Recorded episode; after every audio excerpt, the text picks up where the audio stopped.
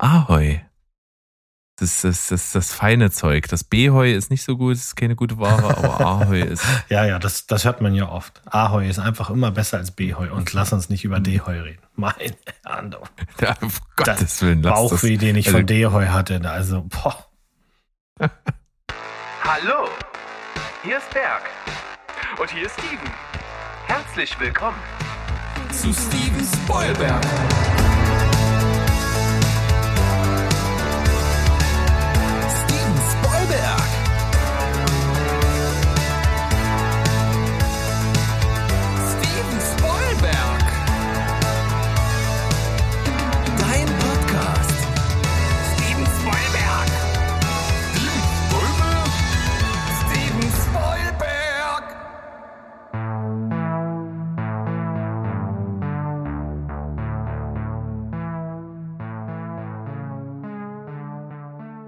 Heidi Ho Welt da draußen. Wir sind wieder da, euer liebster Film- und Serienpodcast aus dem wunderschönen Leipzig namens Steven Spoilberg.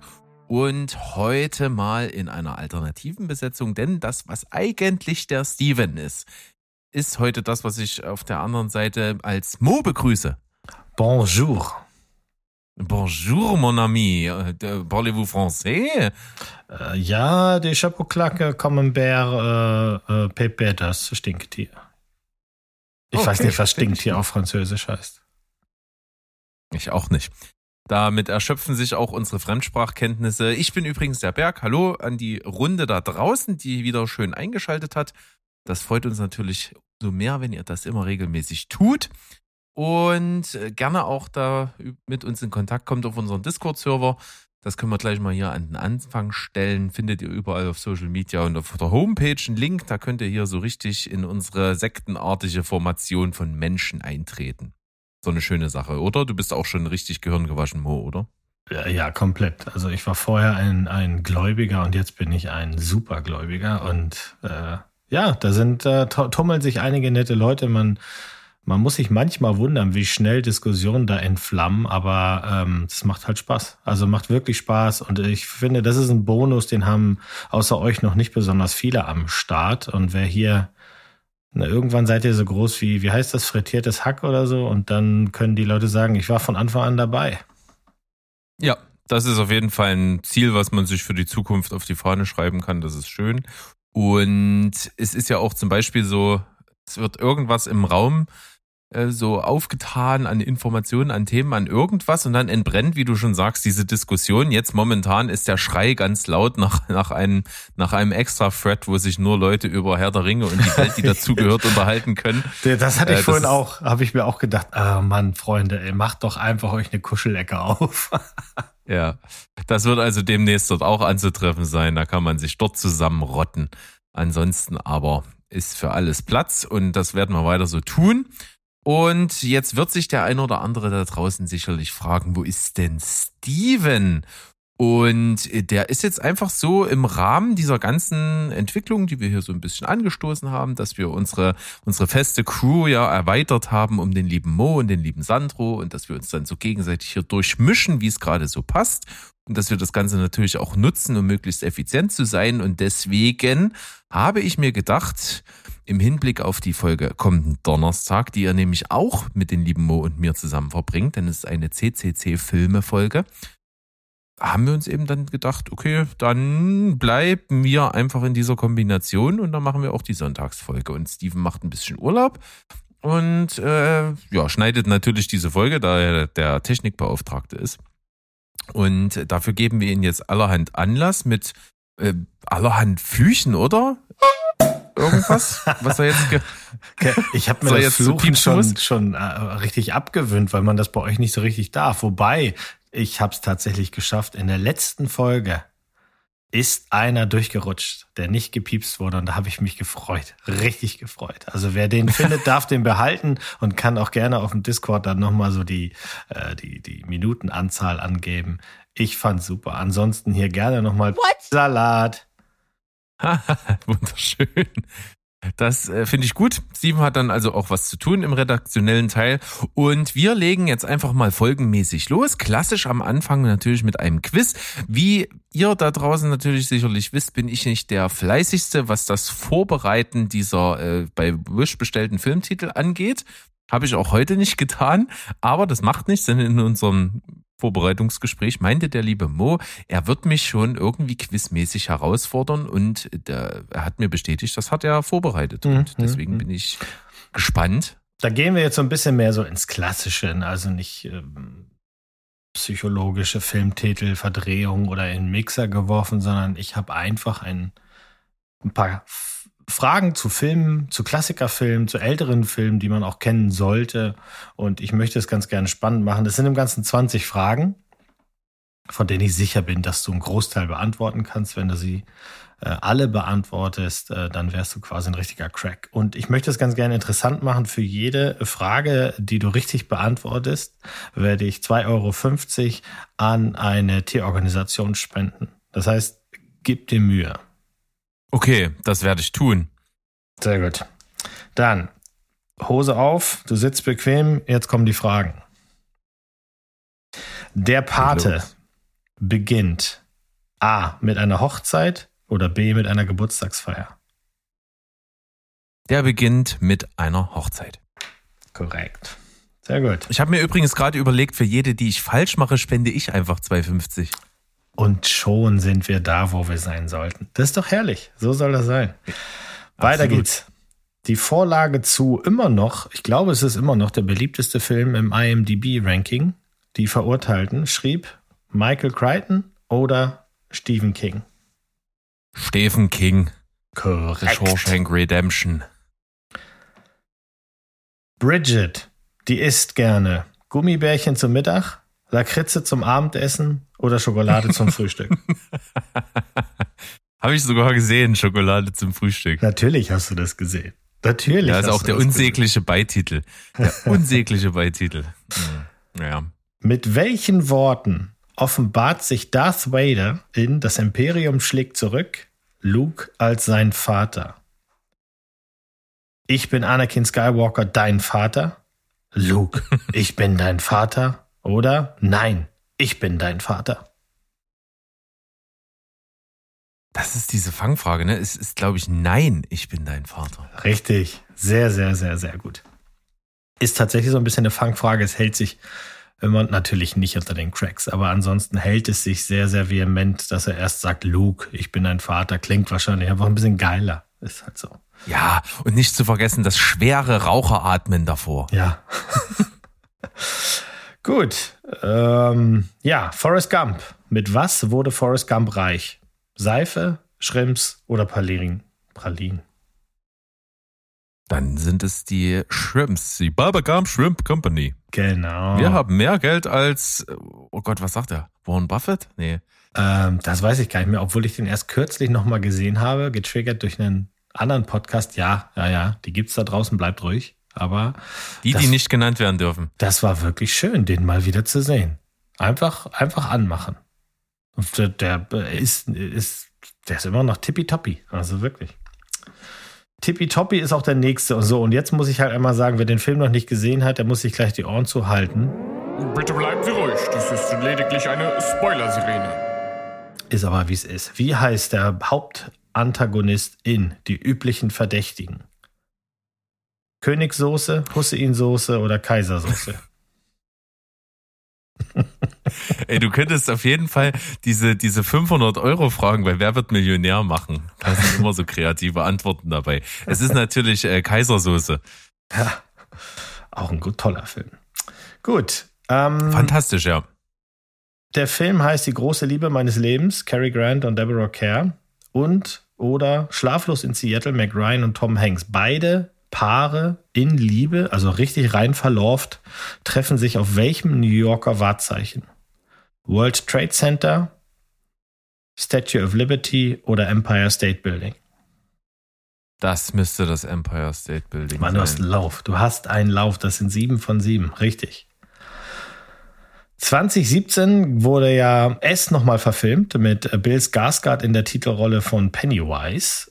Aber wer der Typ, der aussieht wie ein Eichhörnchen. Ja. Aber wer spielte Pennywise in der ersten Verfilmung von 1990? Tim Roth, Tim Allen oder Tim Curry? Ja, das ist Tim Curry.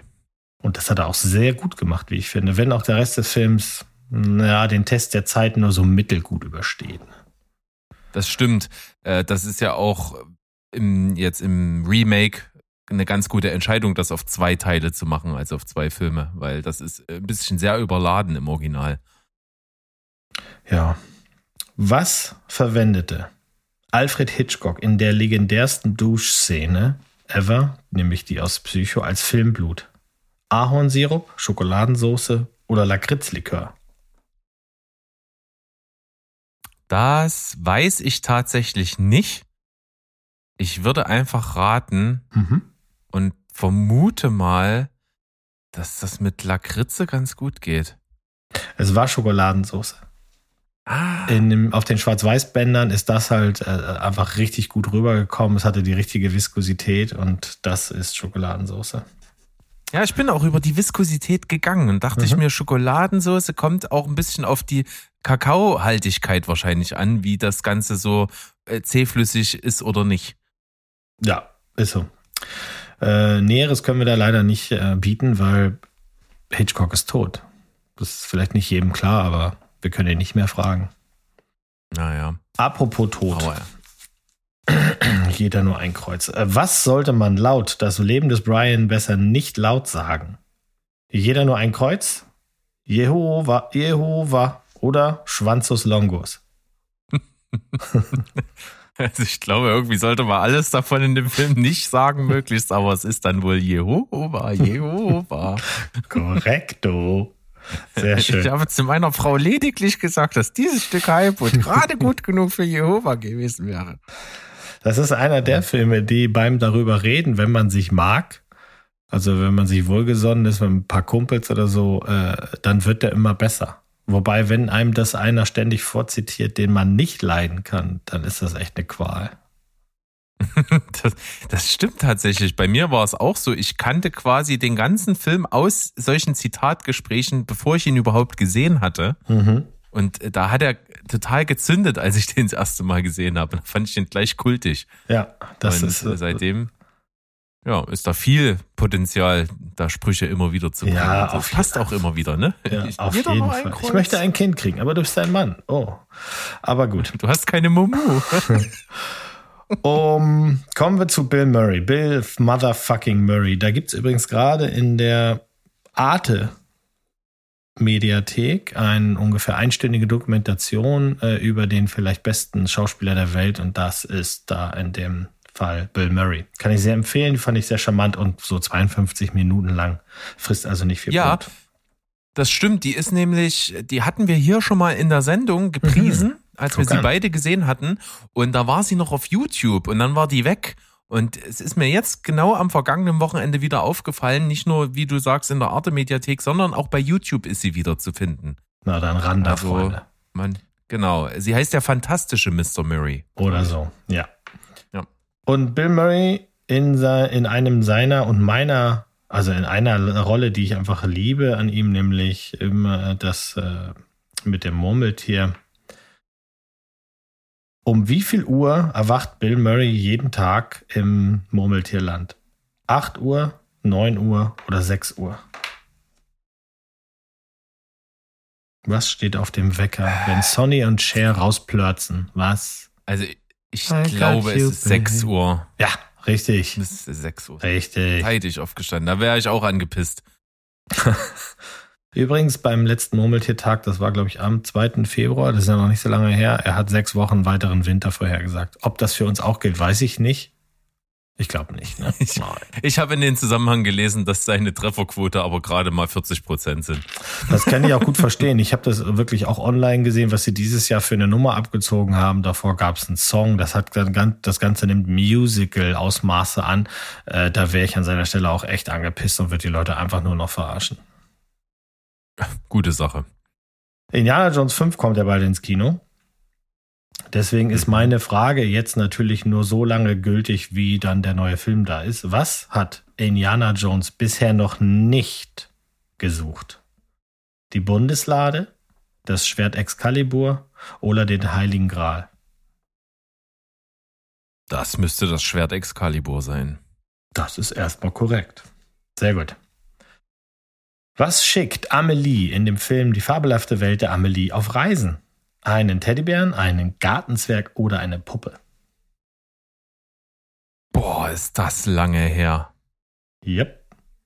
So ging es mir auch. Aber dann, als ich eben äh, mir ausgedacht habe, was ich hier sage, dann dachte ich, jetzt müsstest du es wissen, weil man, da gibt es ja Bilder von. Puh, also ich, das rate ich. Ja. Da, ich weiß es wirklich nicht. Das ist eine Puppe? Nein, das ist ein Gartenzwerg. Echt? Ja. Echt. wie heißt das Alien aus Alien? Also wie nennt man die Spezies? Äh, Goa Uldul, Raksha Gnonadisch oder Xenomorph? Xenomorph. Richtig. Du hast noch, äh, du hast noch erst über Raksha Gnonadisch nachgedacht, ne? Das gibt's nicht. Ich war beeindruckt, was Danke. du für fremde Sprachen sprechen Danke, kannst. danke, Auf danke. jeden Fall sehr beeindruckt. Was trifft angeblich auf alle Dinosaurier im Jurassic Park zu? Sie alle fressen Menschen. Sie alle lebten im Jura, also in dem bestimmten Zeitalter. Oder sie alle sind weiblich. Sie alle sind weiblich. Korrekt. Das ist auch so eine lustige Stelle. Ich finde die in der deutschen Synchro ganz, ganz ulkig, weil der, das ist ja dieser Asiate, der das sagt. Und der, ah, der sagt das so am Ende, weil alle Dinosaurier mit Jurassic Park Weibchen sind. Das ist so ganz schnell auf einmal. Mhm, mhm. Er redet ganz normal und dann, weil alle Dinosaurier Weibchen sind. Muss ich nochmal nachhören dann. Naja. Du hast das Dschungelbuch gesehen, oder? Das äh, von Disney? Ja, Gut. lange, lange, lange, lange her, aber ja. Durch wen wurden die vier Geier in Disneys Dschungelbuch nicht nur inspiriert, sondern ursprünglich hätten sie diese auch sprechen sollen? Die Band Queen, die Band The Rolling Stones oder die Beatles? Das sind auf jeden Fall die Beatles, weil ja auch die Frisuren der Geier in der Ganz genau. im Zeichentrick nachempfunden sind. Ja. Hat leider nicht geklappt. John Lennon war wohl kein Fan von der Idee. Kaum ein Roman wurde so oft verfilmt wie Frankenstein. Wer schrieb die Romanvorlage? Lord Byron, Mary Shelley oder Bram Stoker? Ich weiß das, weil ich einen furchtbar langweiligen biografischen Film darüber gesehen habe. Mary Ja. Shelley. Mit der super trockenen, äh, äh, wie hieß sie hier? Roberts, Julia Roberts, ne, in der Hauptrolle. Ach so? Ja, ja. Nee, ich habe da noch so. was Neueres gesehen. Ich, Ach so. ich, ich will nicht lügen. Mit Elle Fanning, kann das sein? Ja, doch, stimmt. Da gab es erst, ja, aber es gab vorher schon mal eine, eine, aus weiblicher Sicht. Wobei, da spielt sie, glaube ich, gar nicht Mary Shelley, sondern irgendwie nur eine Bedienste. Also ich will, ich rede mich um Kopf und Kragen. Ich finde nach wie vor, dass die Kenneth Brenner-Verfilmung einfach ganz, ganz, ganz, ganz weit vorne ist. Er ist sowieso ein äh, Typen, den du absolut feierst. Ja, ist er. Ja. Weil der Und halt ich hatte recht abliefert. mit Elle Fanning. Sehr gut. Kommen wir zu einem Film, den ich erst kürzlich wieder gesehen habe und den ich auch wirklich jedem nochmal empfehlen kann. Von 1933. King Kong. Wen Mhm. trug King Kong auf das Dach des Empire State Buildings? Anne Darrow, Mason Weaver oder Susan Watson? Das kann ich dir nicht sagen. Ich habe den Film nicht gesehen. Ach Mit so. alten Schauspielerinnen habe ich es nicht Aber so. in der, es ist tatsächlich so, dass auch in der 2005er Version der Charakter denselben Namen trägt. Also Ach so, das war kein, nicht mal ein Schauspielerinnennamen, sondern ein Charakternamen. das wär, Super. genau, ja. Äh, Komm, ein Sag die bisschen, drei nochmal. ein bisschen schwierig, ne? Susan Watson, Anne Darrow oder Mason Weaver? Dann sage ich Susan Watson. Nein, es ist äh, Anne Darrow.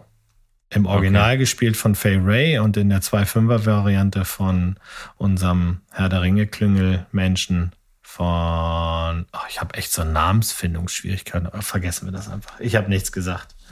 Ich habe nichts gesagt, ich krieg's hier nicht zusammen. Auf jeden Fall, diese 1933er-Variante gibt's äh, nochmal überarbeitet. Die wurde nochmal überarbeitet, hat jetzt eine neue Synchro, die zum Teil ein bisschen abstößt. Du erinnerst dich an unser, äh, unseren Rant über Synchro und was man da alles schief machen kann. Und hier ist halt eben auch so, dass verloren geglaubte Szenen wieder reingeklebt wurden. Die Sprecher sind aber alle tot und man hat sie ersetzt mit anderen Sprechern und sich dabei überhaupt keine Mühe gegeben, dass sie auch nur ein bisschen Ähnlichkeit haben.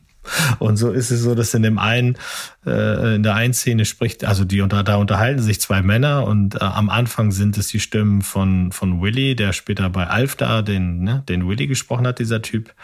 Und mhm. äh, noch eine andere bekannte Stimme von früher und plötzlich hast du halt irgendwie die Synchronstimme von Humor und von irgendeinem Typen von nebenan. Also schräg und schief, statt komplett neu zu synchronisieren, aber immerhin komplett vollständig wieder zusammengeschnitten, denn da wurde ja sehr viel rumgeschnitten. Hat echt Spaß gemacht, den einfach nochmal zu gucken. Das ist ein toller Film. Okay. Es ist natürlich immer ärgerlich, aber da haben wir ja auf jeden Fall drüber gesprochen zusammen, wie du schon angedeutet hast, in unserer äh, Folge Nummer 51 von die 10, die Aufregerfolge. Wo, wo ziehst du denn jetzt plötzlich die Nummer raus? Also ich meine, habe ja währenddessen nachgeschaut. Ich bin doch ein Fuchs. Echt, ja? Das kannst du anhand dieser... Nämlich, weißt du, was es gibt? Das ist das, was unsere Hörer zu wenig nutzen. Es wurde zwar im, im, vor kurzem mal anerkannt, äh, aber es äh, ist immer noch, glaube ich, zu wenig. Man kann mit unserer Homepage arbeiten. Die ist wirklich äh, Echt informativ, ohne Scheiß. Man kommt auf alle Formate einzeln und in jedem Format gibt's eine Folgenliste und was in den Folgen passiert ist. Und bei den Folgen die 10 oder bei den Folgen Cinema Couch Kompass steht auch noch alles, was besprochen wurde, mit Wertungen drin. Alles klar. Ich gehe gleich mal auf die Webseite, wenn wir hier fertig sind. Denn jetzt kommen erst noch zwei Fragen und dann entlasse ich dich. Das war übrigens Naomi Watts, auf die ich gerade nicht gekommen bin. Ne? Bei King Kong ist ja klar. Naomi ah. Watts. Ja, auch so eine Inflationsschauspielerin, oder? Gefühlt hat, gab es mal eine Zeit, wo die in allem mitgespielt die, hat. Ja, die war eine Zeit lang sehr gehypt und hat auch zum Teil einen guten Film abgeliefert. Also ihre Performance in Mulholland Drive ist schon ziemlich, ziemlich, ziemlich gut, muss ich sagen. Aber nicht alles. Die hat, die hat auch, auch gut so machen, Sachen gemacht, ja. Ja. Auch gut gemacht hat James Cameron den Film Titanic. Wie sieht der Anhänger aus, den Rose trägt? War, das uhaha jetzt wegen der Kälte des, des Eismeeres? Selbstverständlich, oder? ja. Ich, hab, ich leide nach wie vor immer noch, auch all diese Jahre später mit ähm, meinem Kumpel äh, DiCaprio, der ja wirklich in diesem eiskalten Wasser da ganz viel gelitten hat, der Arme. Anyway, ja, Rose. Aber, aber absolut, ein absolut fantastischer, großartiger Film, muss ich sagen. Ja. Ich mag den sehr. Ja, doch, den kann man auch, den kann man mögen. Den kann man mögen. Ich mochte ja auch den Typen, der ihren Verlobten da gespielt hat. Ähm, Billy Zane. Billy Zane mochte ich sehr gerne. Vor allem hatte ich mir ganz viel erhofft, als der dann das Phantom gemacht hat. Weil das Phantom war eine Comicserie, die ich als kleiner Junge tatsächlich auch gelesen habe. Obwohl sie da schon alt waren, aber die gab es bei uns auch in der Bücherei und hatte halt viel Hoffnung für den Film. Der ist auch solide. Für eine ganz, ganz frühe Comic-Verfilmung ist er echt solide, aber da hätte man noch mehr rausmachen können. Aber ich mochte ihn dafür, dass er das überhaupt gemacht hat. Das Phantom kann ich also für alle Comic-Jünger auch mal empfehlen. Gut. Hier gibt's also den Rundum-Service. Ja, aber so. wirklich jetzt mal.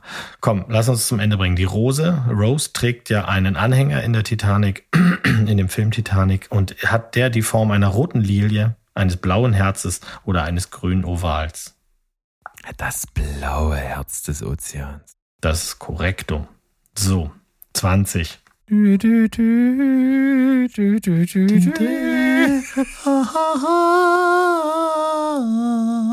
Ja, da machst du mir nichts vor. Das ist das Singen.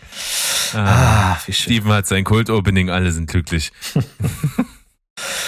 Quentin Tarantino sagte, dass er die finale Fassung des Films, den er geschrieben hat, gehasst hat, bis zu einem ganz bestimmten Tag. Welcher Film war das? Death Proof, Natural Born Killers oder From Dusk Till Dawn?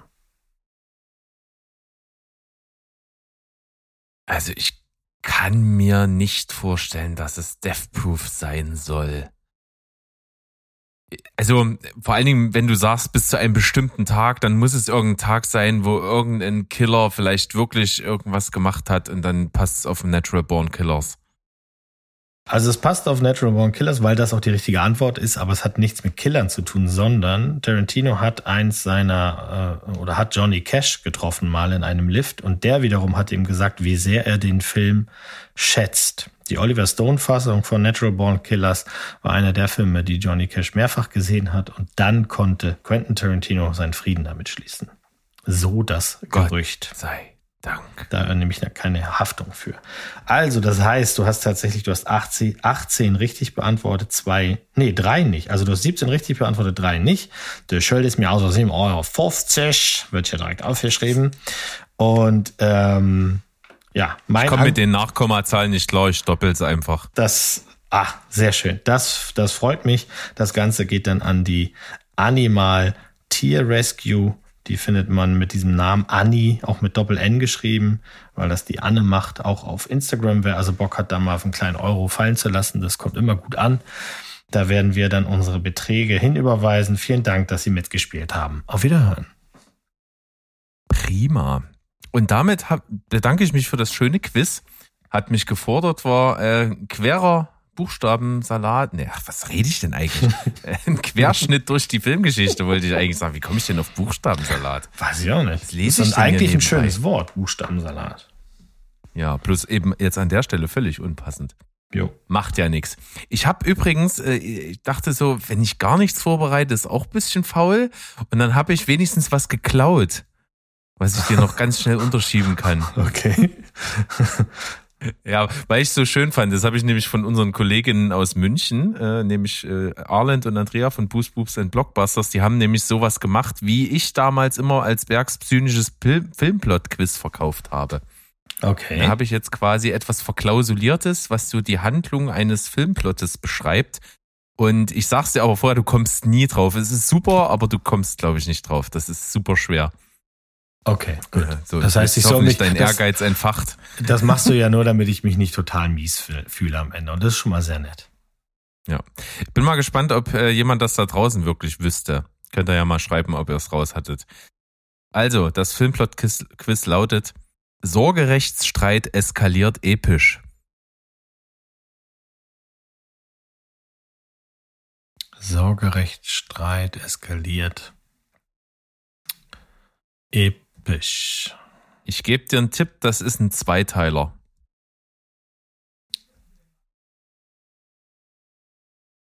Ich überlege jetzt natürlich, welcher Superheld hat vielleicht ein Baby gemacht, wo die Mutter ein Mensch war oder so, aber. Finde ich eine gute Richtung, in die du das. aber, aber ist, zwar, ist zwar auf keinen Fall die Antwort, aber äh, ja. die, die Idee gefällt mir. Ja, siehst du, das ist so, so war das früher auch in meinen ähm, Mathearbeiten, ich habe sehr oft Punkte für den Weg bekommen, nicht mehr fürs Endergebnis. Das heißt, die Abfahrt, die Abfahrt vom Freund, Freunde. Das, äh, ja, ich, ich hatte mal einen Mathelehrer, der hat, äh, nee, Quatsch, das war im Studium. Das war der Lehrer für, Masch für Pro, Pro, was war denn das? Produktion? Nee, das war irgendwas, es war auf jeden Fall was Technisches, irgendwie technische Physik oder irgend sowas.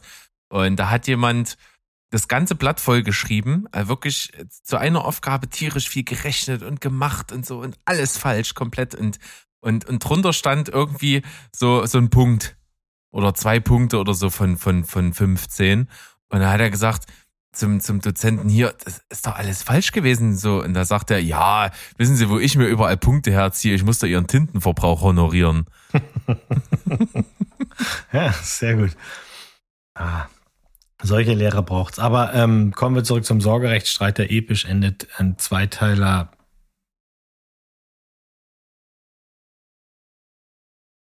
Sorgerechtsstreit. Nee, ich komme nicht drauf. Es handelt sich um Kill Bill. Okay, jetzt muss ich erstmal. Den muss erstmal den muss erstmal setzen. Ja, ja, jetzt muss ich erstmal überlegen. Sorgerechtsstreit. Äh, aber das, das verstehe ich nicht, ehrlich gesagt. Vielleicht habe ich auch die. Gebe ich dir jetzt einfach ich die kleine Pause. drauf? Hm. Ja, könnte sein. Da gebe ich dir die kleine Pause und da denkst du mal drüber nach. Und dann sehen wir uns frisch und erleuchtet nach der Pause wieder. Ja. Bis gleich. Ich gehe in den Keller.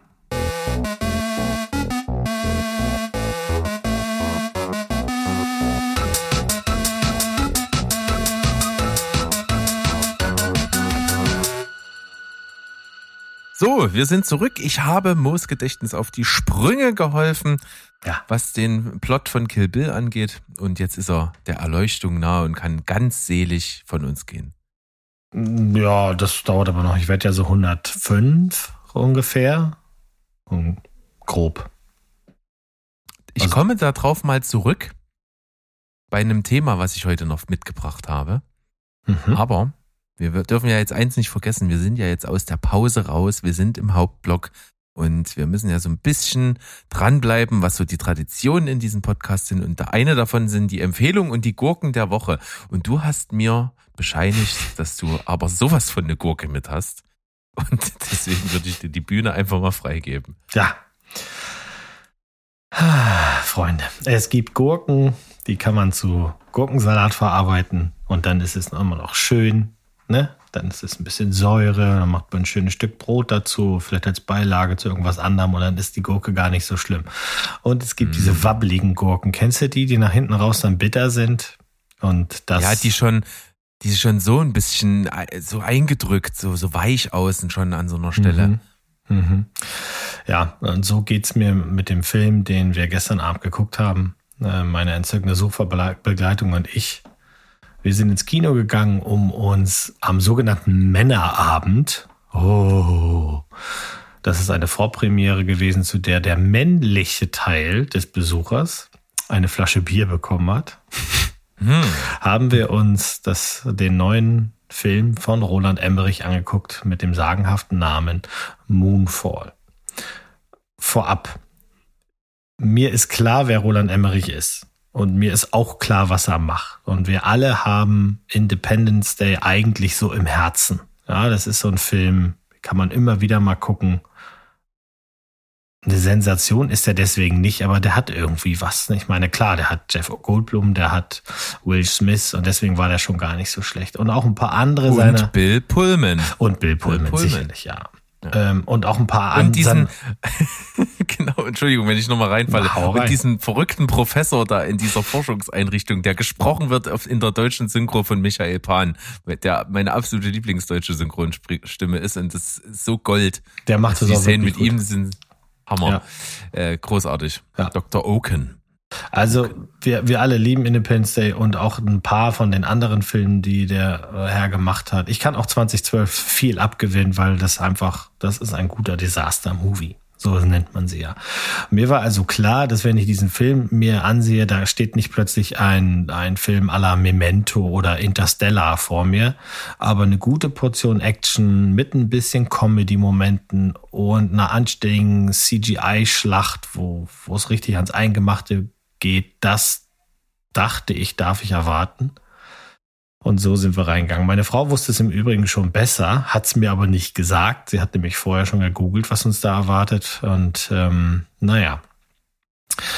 Dr. Roland Emmerich sagte vor kurzem etwas, das auch schon mal Martin Scorsese gesagt hat, nämlich, dass Marvel ja daran schuld ist, dass alle Filme im Kino so ähnlich sind und deswegen so schlecht. Jetzt ist ja Roland Emmerich nicht unbedingt mit Scorsese zu vergleichen, aber bei genauer Betrachtung dieser Aussage und der Tatsache, dass allerhand seiner Filme ja immer nach dem gleichen Muster ablaufen, kann man dann schon sagen, dass Emmerich hier eine Sache richtig verinnerlicht hat, nämlich alles, was in sein, die Charaktere in seinem Film sagen, nämlich jede Menge dummes Zeug. Das mhm. ist, also äh, du hast sie noch nicht gesehen. Ähm, ich will hier nicht spoilern, aber ich gebe dir einfach mal ganz kurz zwei Dialogperlen. Uh. Mann, Doppelpunkt, sind wir tot? Brian, Doppelpunkt, nein. Wir sind im Mond. mein okay. Favorit aber, sie, und diese sie ist niemand geringerer als Oscar-Preisträgerin Halle Berry. Der Mond ist dabei, auf die Erde zu fallen. Brian, ja, aber ich habe andere Probleme. Äh, nee, hast, hast du nicht? hast du nicht. Könnte ja fast schon aus äh, dem von Emmerich sehr, sehr stark kritisierten Don't Look abstammen. Ja, siehst du, von vorne. Wir haben drei tolle Schauspieler. Äh, John Bradley West kenne ich nicht so gut, aber der war bei Game of Thrones und der macht, der spielt hier den Nerd und das macht er gut. Kann man, also wirklich möchte ich gar nicht meckern. Dann haben wir Patrick Wilson, der ja in guten und in einem eurer verhasstesten Filme aller Zeiten mitspielt. Deswegen bist du wahrscheinlich ambivalent, was den Herrn angeht. Ja, ich mag den eigentlich ganz gerne. Ich, ich, ich sehe das einfach mal als Ausrutscher, was er bei, bei Insidious äh, gemacht hat. Mhm. Und nochmal, wir haben Oscar-Preisträgerin Halle Berry. Das mhm. Problem mit den dreien ist, die spielen halt, die, also die geben sich wirklich Mühe mit dem, was sie da bekommen, umzugehen, sage ich jetzt mal. Aber sie bleiben Abziehbilder der Leute, die sie in anderen Filmen darstellen. Also sie sind wirklich Sie kämpfen sich durch die, durch die Dialoge, durch diese holprigen und hohlen Dialoge. Und das ist dann schon mit das Beste am Film, bis hin zur unvermeidlichen Expositionsszene, in der elend lange irgendwas erklärt wird, was unbedingt jetzt nochmal Sinn ergeben muss, aber irgendwie passt das auch nicht. Und hat mich kurz gefreut, aber wirklich nur ganz kurz. Michael Pena ist drin in dem Film. Michael Lass Penn. mich raten. Als irgendjemand, der so Latino-Wurzeln hat und den. Spielt äh, keine Rolle. Michael Pena macht Ach, zwei Dinge in dem Film. Er schreit einmal er ins, ist der Mond. Er schreit einmal ins Handy und dann schreit er später nochmal auf eine Landline, also ein normales Telefon und ärgert sich. Und dann ist Michael Aha. Pena weg. Okay. Und jetzt muss man wissen, Michael Pena ist schon nur eingesprungen, denn eigentlich hätte diese sagenhafte Rolle Stanley Tucci sp spielen sollen.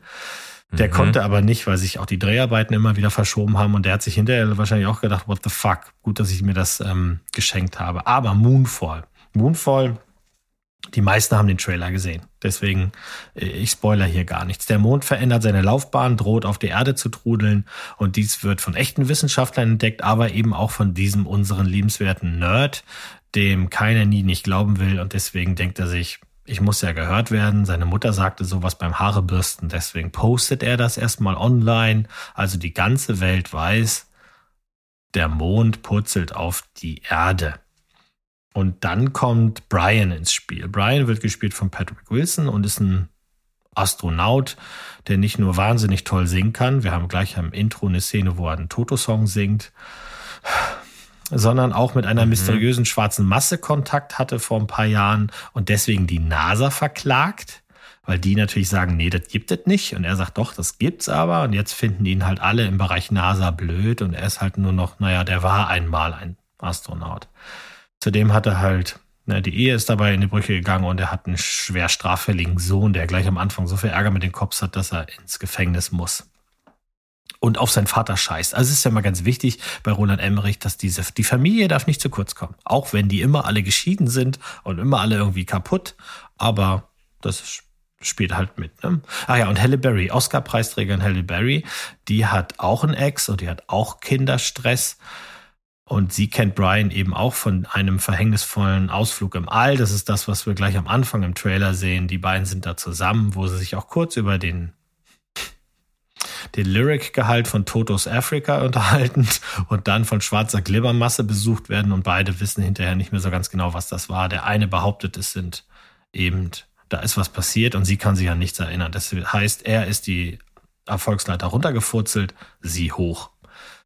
Die Nebencharaktere sind allesamt Wurst und könnten wirklich kaum egaler sein. Der Typ, der den Ex von Halle Berry spielt, ist ein ich habe den noch nie gesehen und ich möchte den auch nie wieder sehen. Der hat für alle Emotionen ein Gesicht und der geht sie alle durch. Also er ist sauer. Ach, Keanu Reeves Street mit. äh, nee, ich glaube, da heißt im Abspann einfach nur Mann mit Gesicht. Ich, ich weiß, es spielt auch wirklich keine Rolle. Ähm, äh, es, es ergibt sich nun, dass es wird alles versucht, um den Mond, Mond daran zu hindern, auf die Erde zu purzeln. Das dürfen wir ja auch erwarten. Ich meine, wir haben auch alle Armageddon gesehen und wissen, was passiert, wenn auch nur ein kleines Krümelchen äh, vom Himmel fällt und auf die Erde plumpst. Also was soll erst passieren, wenn der Mond kommt? Das heißt, der Film gibt im Grunde die ganze Zeit vor, dass er weiß, dass er eigentlich dumm ist.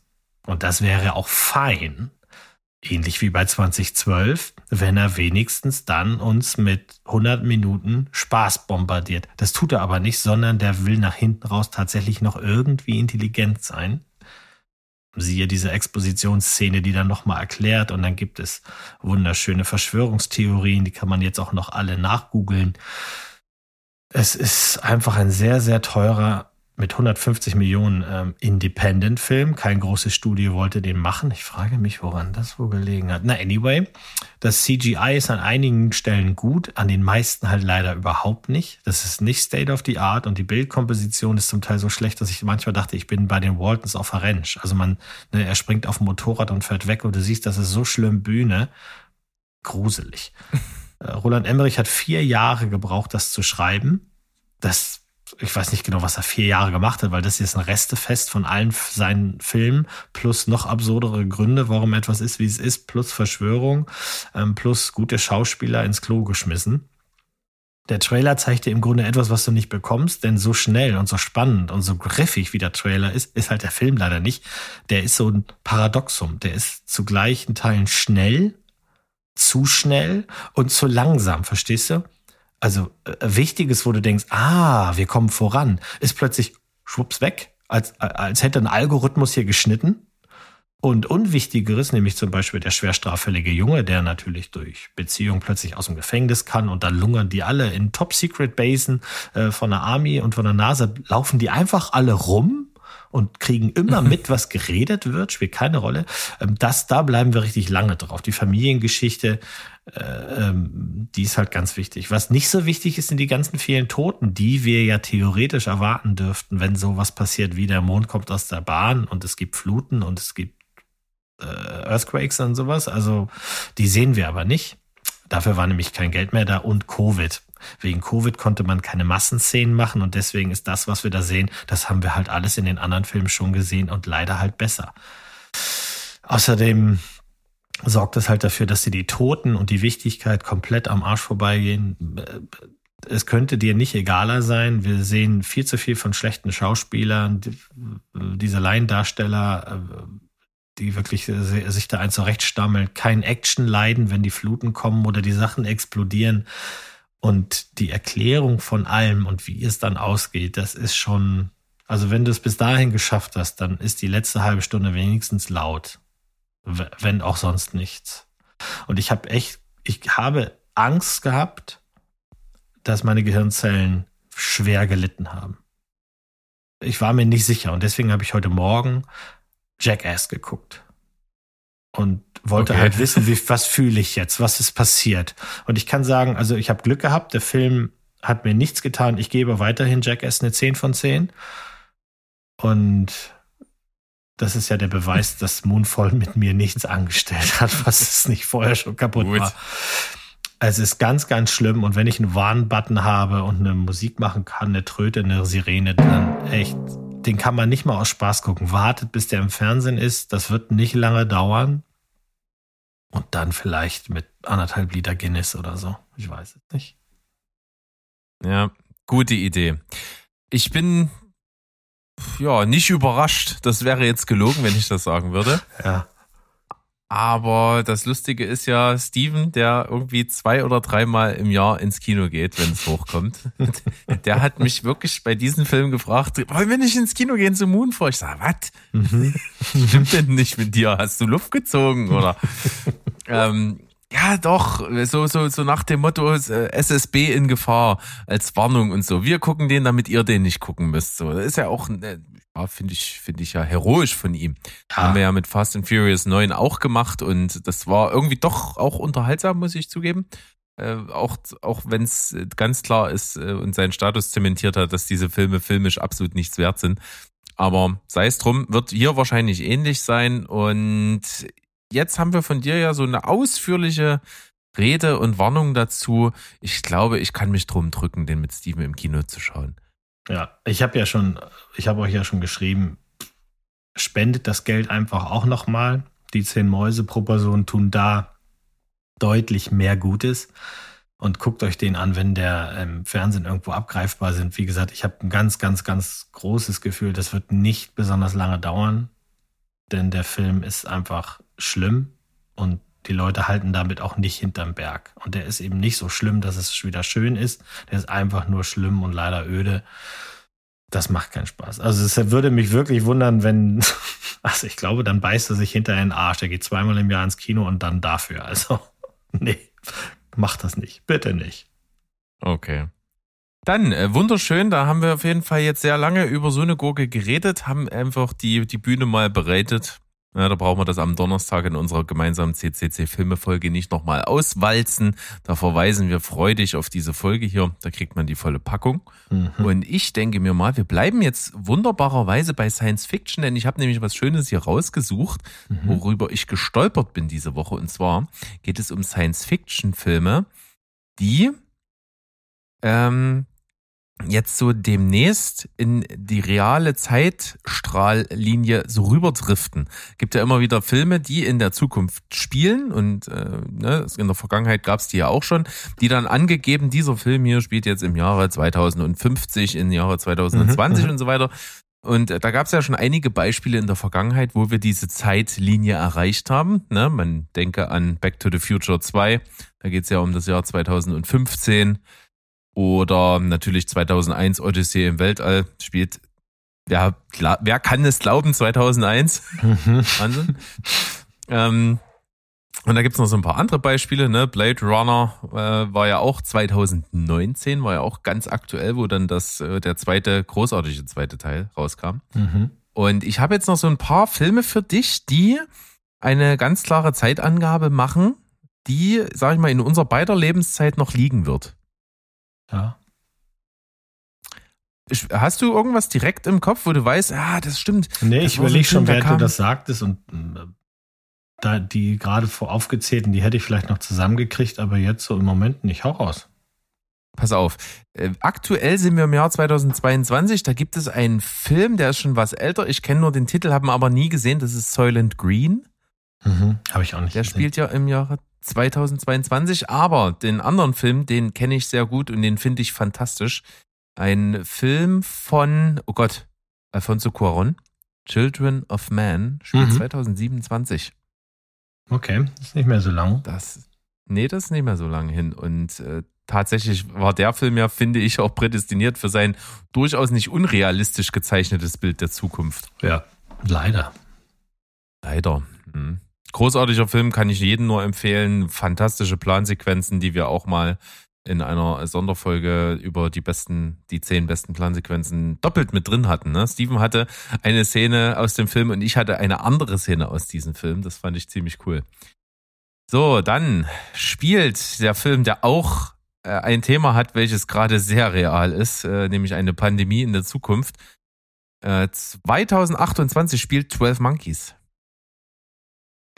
Na, dann wissen wir ja, worauf wir uns einstellen können, weil wir werden ja halt eben leider auch nicht schlauer und nicht lernen und können ja mal gucken, ob wir das äh, irgendwie hinbekommen, es alles kaputt zu machen. Bis dahin.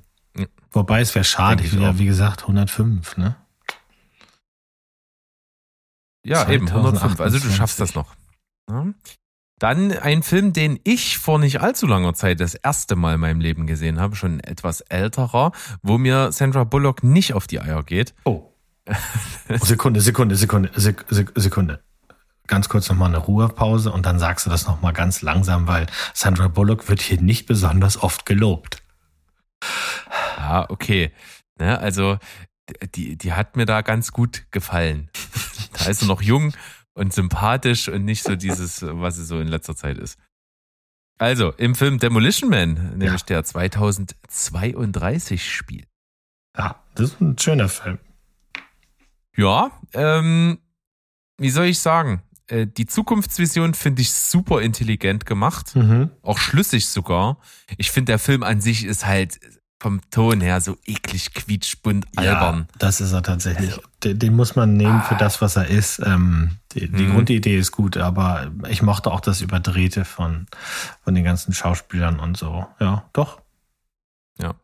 Jetzt kommt ein Film, der spielt im Jahre 2038. Und das hat mich überrascht, denn ich habe den Film tatsächlich nicht gesehen und habe immer gedacht, das ist so ein Film, der spielt, als er rauskam, so im Jetzt. Deswegen ähm, hat mich überrascht. Es ist äh, V vor Vendetta. Ja. Ach, der spielt in der Zukunft? Ja, da muss 2038. Ich um, da muss ich unbedingt nochmal gucken. Das ist schon viel zu lange her. Das, das, das hatte ich schon gar nicht mehr drauf. Oh Gott, oh Gott, oh Gott. Ja. Jetzt ist meine Frage, muss ich den auch mal gucken? Weil der hat mich nie interessiert irgendwie. Ich mochte den damals schon gerne. Der war nicht jetzt unter den Top zehn oder irgendwie sowas, aber der hat, der hat viel richtig gemacht. Visuell ein paar schöne äh, äh Szenen drin gehabt. Also lass uns doch den beide einfach nochmal gucken und für eine nächste CCC wir, bringen wir den beide dann einfach mal mit. Hm, muss ich mir mal draufschreiben. Ich habe da auf dieser Liste gemeinsam mit CCC mit Sandro habe ich noch einen Film, den er mir aufgegeben hat, nämlich den wunderbaren Aqua Slash, den ich immer noch nicht geguckt habe. ähm, muss ich bald mal tun. So, ja. Dann ein Film, den ich ebenfalls nie gesehen habe. Ähm, den, ich sag mal, alle meine äh, mit mir verbundenen anderen User auf Moviepilot sehr durchwachsen ähm, äh, oder, oder sehr divers bewertet haben. Es, es reicht nämlich von 2,5 bis 8. Und zwar ist das Event Horizon. Ja, das ist, das ist einer, der hat immer schon polarisiert, ne? Das ist so. Und ich habe ihn einfach nicht gesehen. Der spielt im Jahre 2047. Hm, ich habe ihn gesehen und ich mochte den.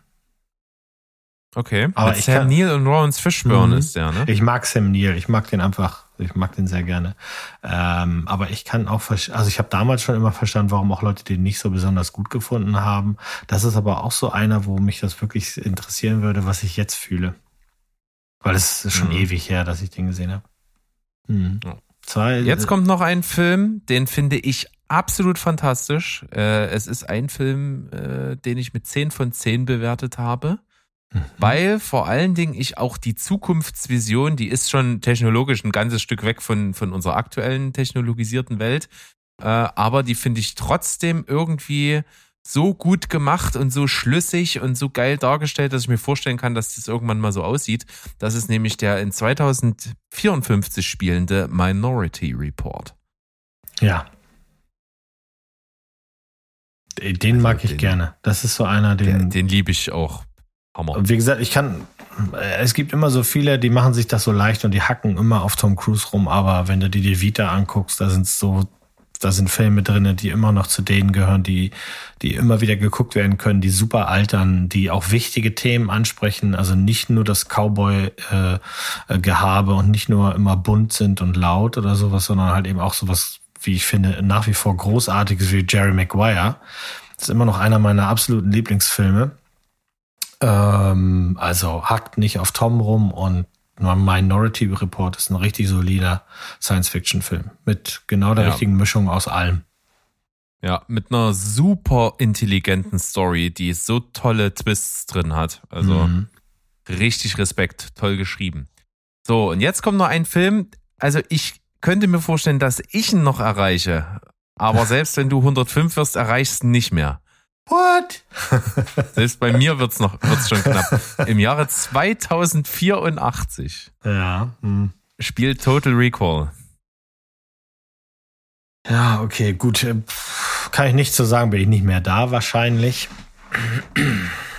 Wobei auf dem Weg dahin, also ich meine, Total Recall kommt ja nicht plötzlich um die Ecke. Und wenn wir auf dem Weg dahin das mit diesen, mit diesen Cryo-Gefängnissen machen, kann man das ja sicherlich auch für die normalen Leute anbieten.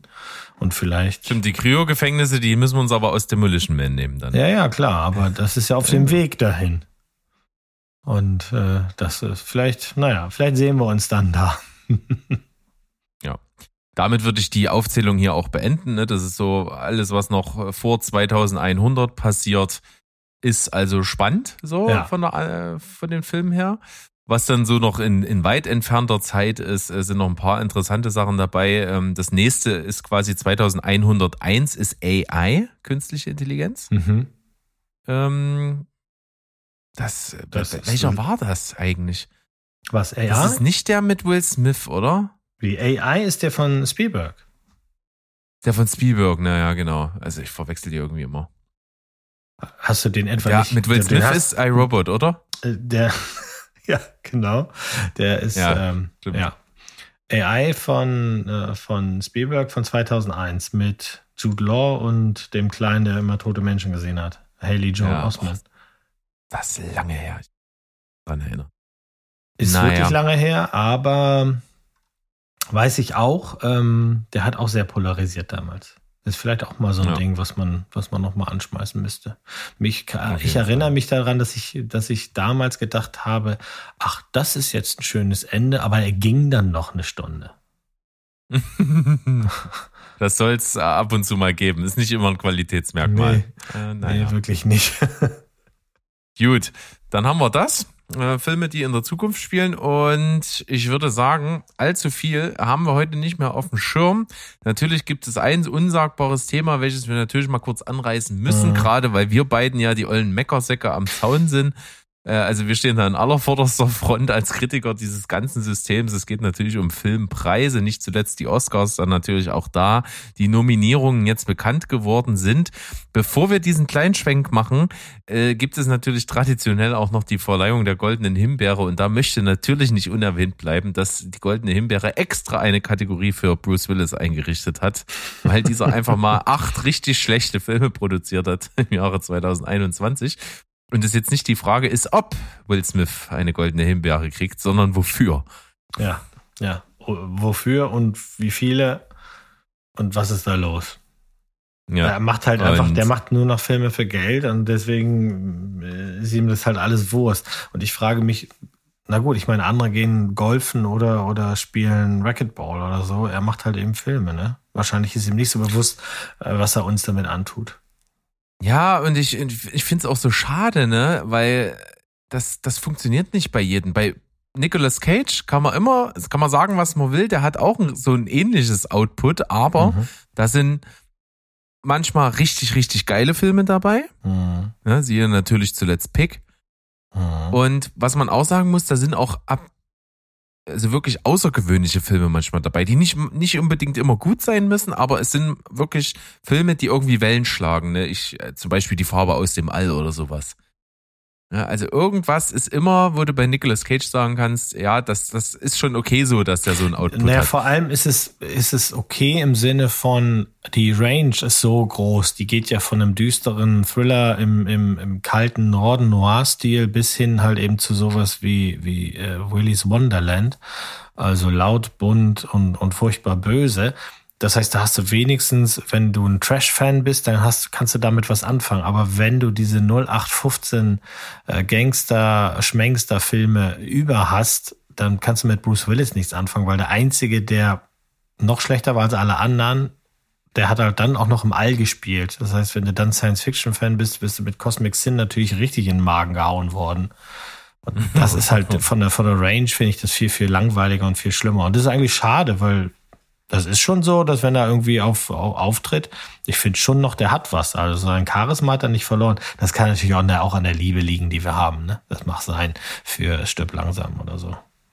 Mhm. Mit das Sicherheit. Ja. Naja. Gucken wir mal, welchen er dann absahnt und wie viele.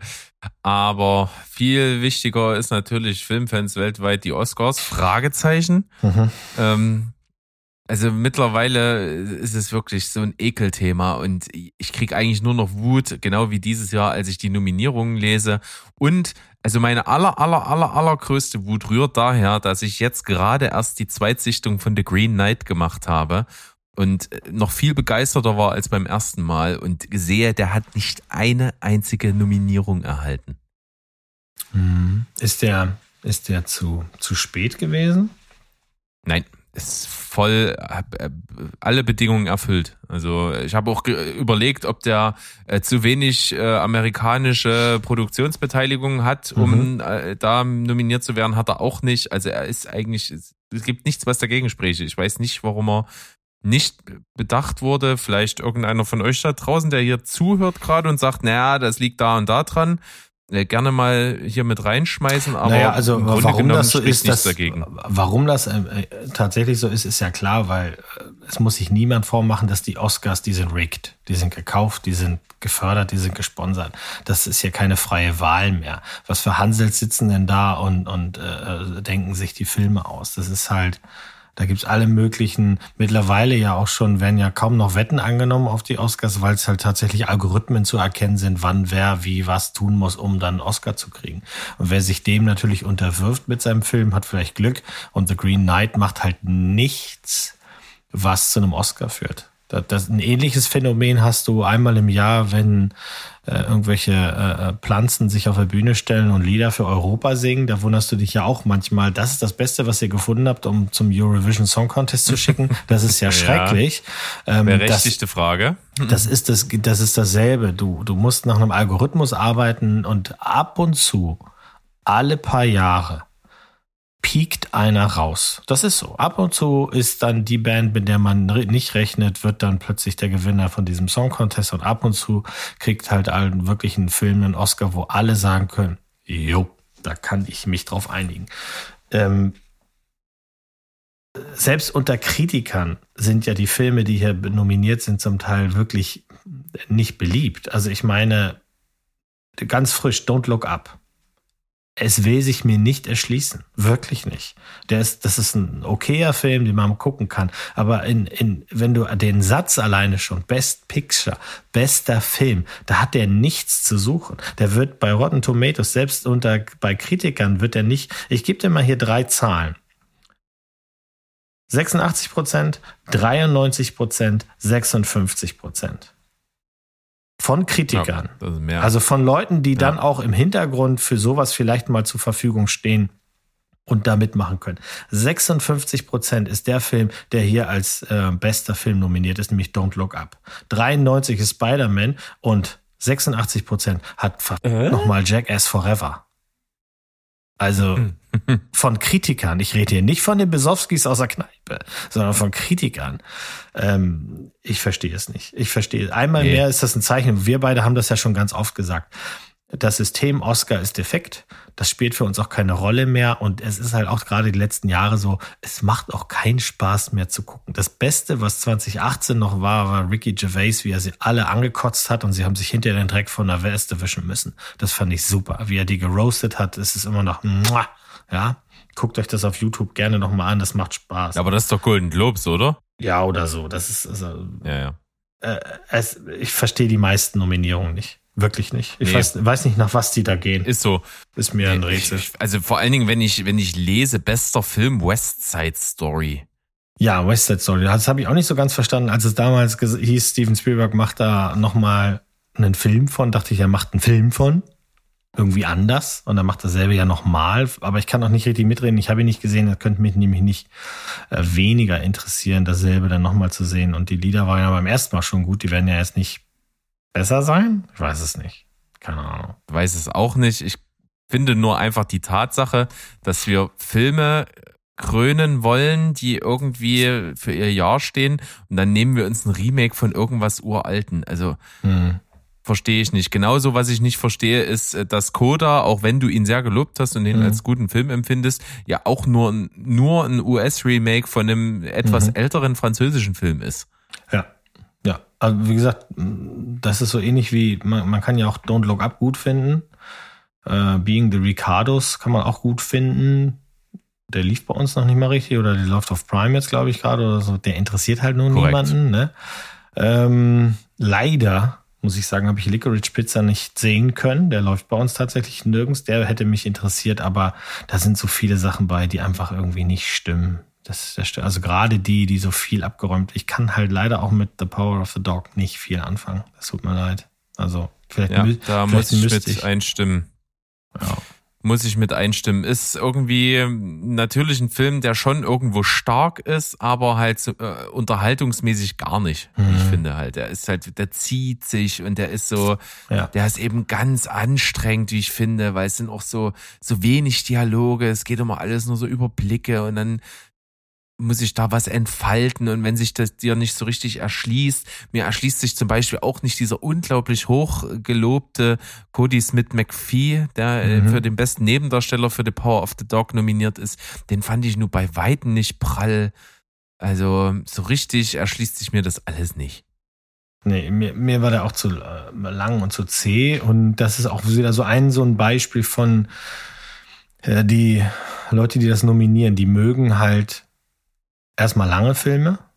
Das, das, das ist so. Und wenn sie lang und äh, zäh sind ähm, und, und Dramen und ernst, haben sie halt einfach eine sehr, sehr hohe Chance, dass sie gewinnen. Also, dass Dune so viele äh, äh, Nominierungen bekommen hat, das sagt leider gar nichts aus. Ich glaube, der wird nicht besonders viele abräumen nachher. Also vielleicht im technischen und visuellen Bereich, aber weißt du, das ist, glaube ich, nur, das ist, glaube ich, der Crowdpleaser. Wir hätten vielleicht gern was anderes da noch, aber das ist ein Crowdpleaser.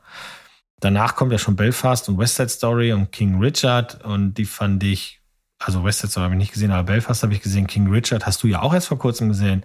Ähm, ja. Finde ich, also für mich, Belfast ist ein toller Film. King Richard ist ein, auch ein, ein, toller, nichts, was wir nicht auch schon mal gesehen haben in einer anderen Variante. Und Will Smith liefert einfach solide da ab. Der, da würde ich jetzt auch nicht um Häuserblock laufen und schreien, der braucht jetzt aber mal so ein goldenes Männchen. Weil ich mich aber wirklich fragen muss, wer braucht das goldene Männchen? Ne? Also ich bin mittlerweile sogar so weit, dass ich manchmal Schwierigkeiten habe, äh, auf einer Skala von eins bis zehn Filme zu äh, äh, bewerten, weil ich mir dann selber auch sage, ha, weißt du, hast du jetzt ein gutes Gefühl oder ein schlechtes Gefühl? Hat er dir gefallen oder hat er dir nicht gefallen? Das muss eigentlich reichen. Weißt du, warum, ne?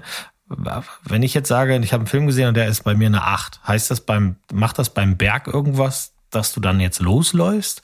Anders, als wenn ich sage, ja, der hat überall nur eine 5, aber ich finde den gut. Weißt du?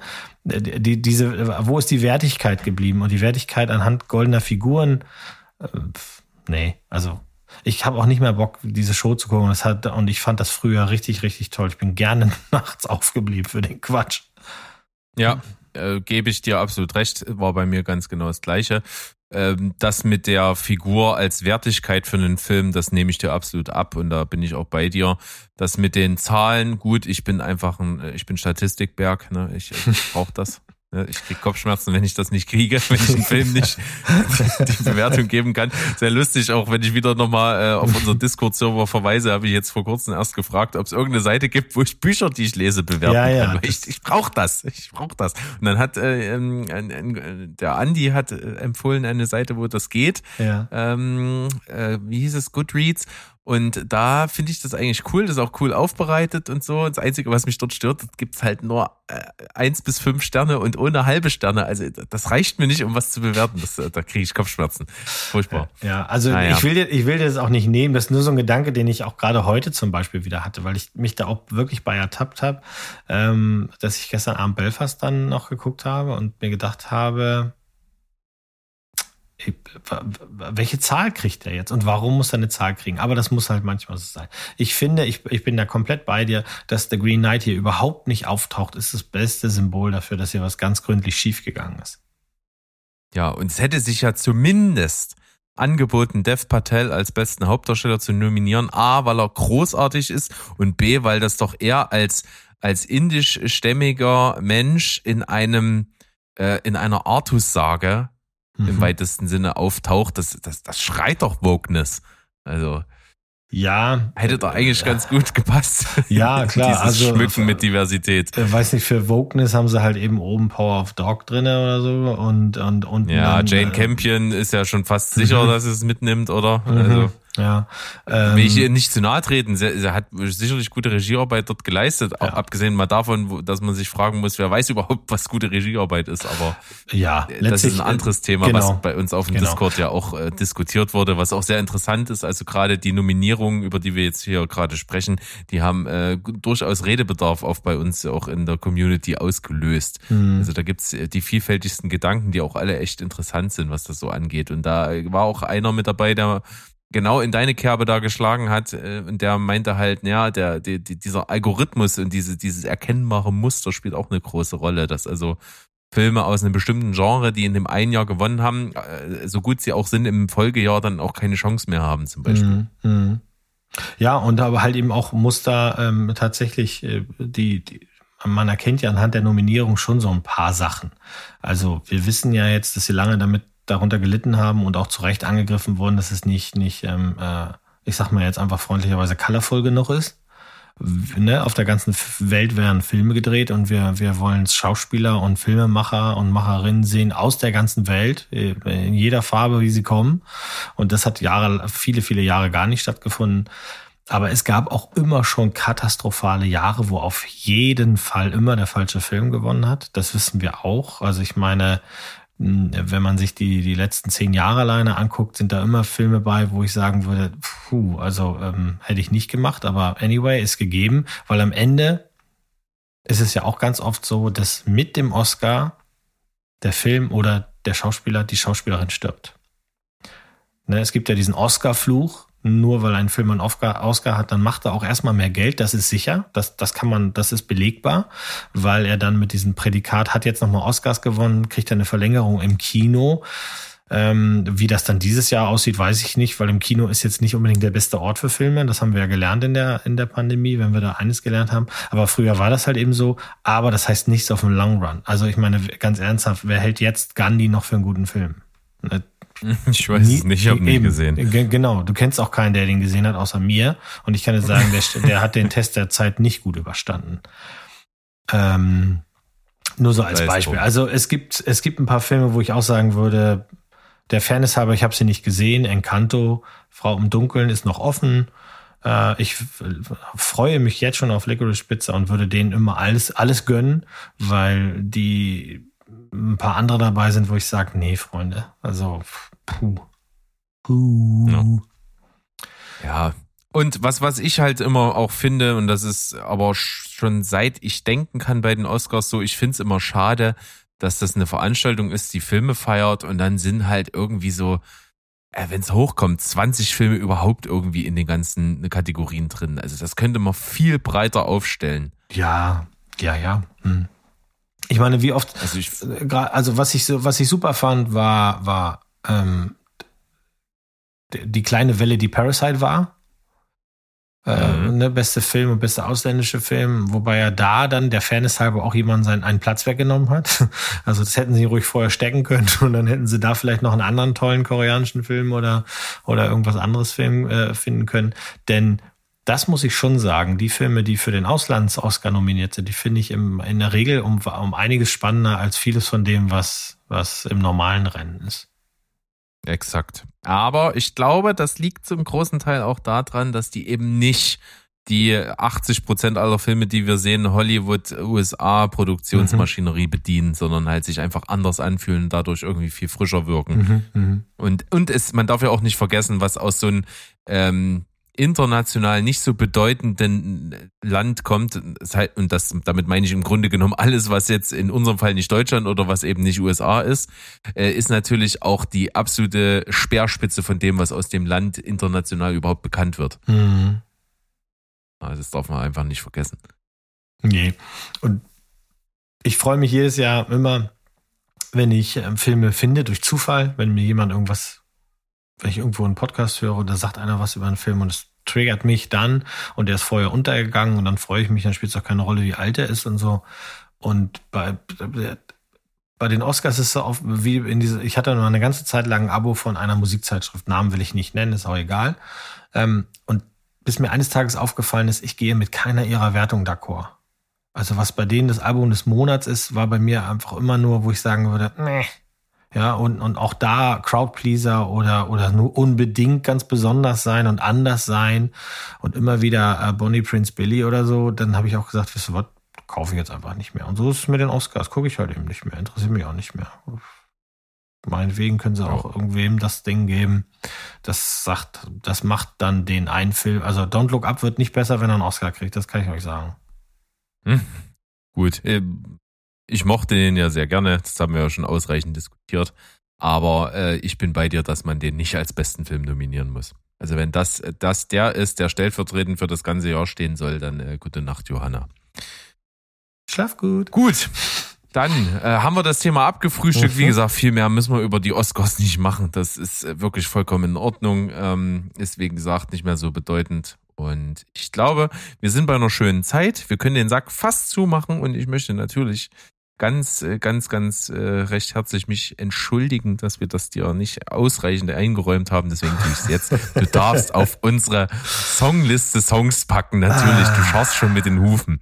Ja, also das ist, äh, es ist mir ja selber äh, äh, eigentlich wieder erst eingefallen, als ihr das beim, ja, ihr macht das ja auch nicht immer. Nicht immer, nein. Genau. Und da ist es mir dann so eingefallen, als ich es dann mal wieder gemacht habe, ha, da, da war doch was. Also, ähm, das, das da muss ich nochmal nachlegen. Ähm, ich, ich will jetzt hier keine Gurken rausziehen und auch nicht mit Absicht so Vogue sein oder irgendwie sowas. Es gibt halt, ich bin ein Kind der 80er, es gibt ein paar Titel, die, die, auf die stehe ich.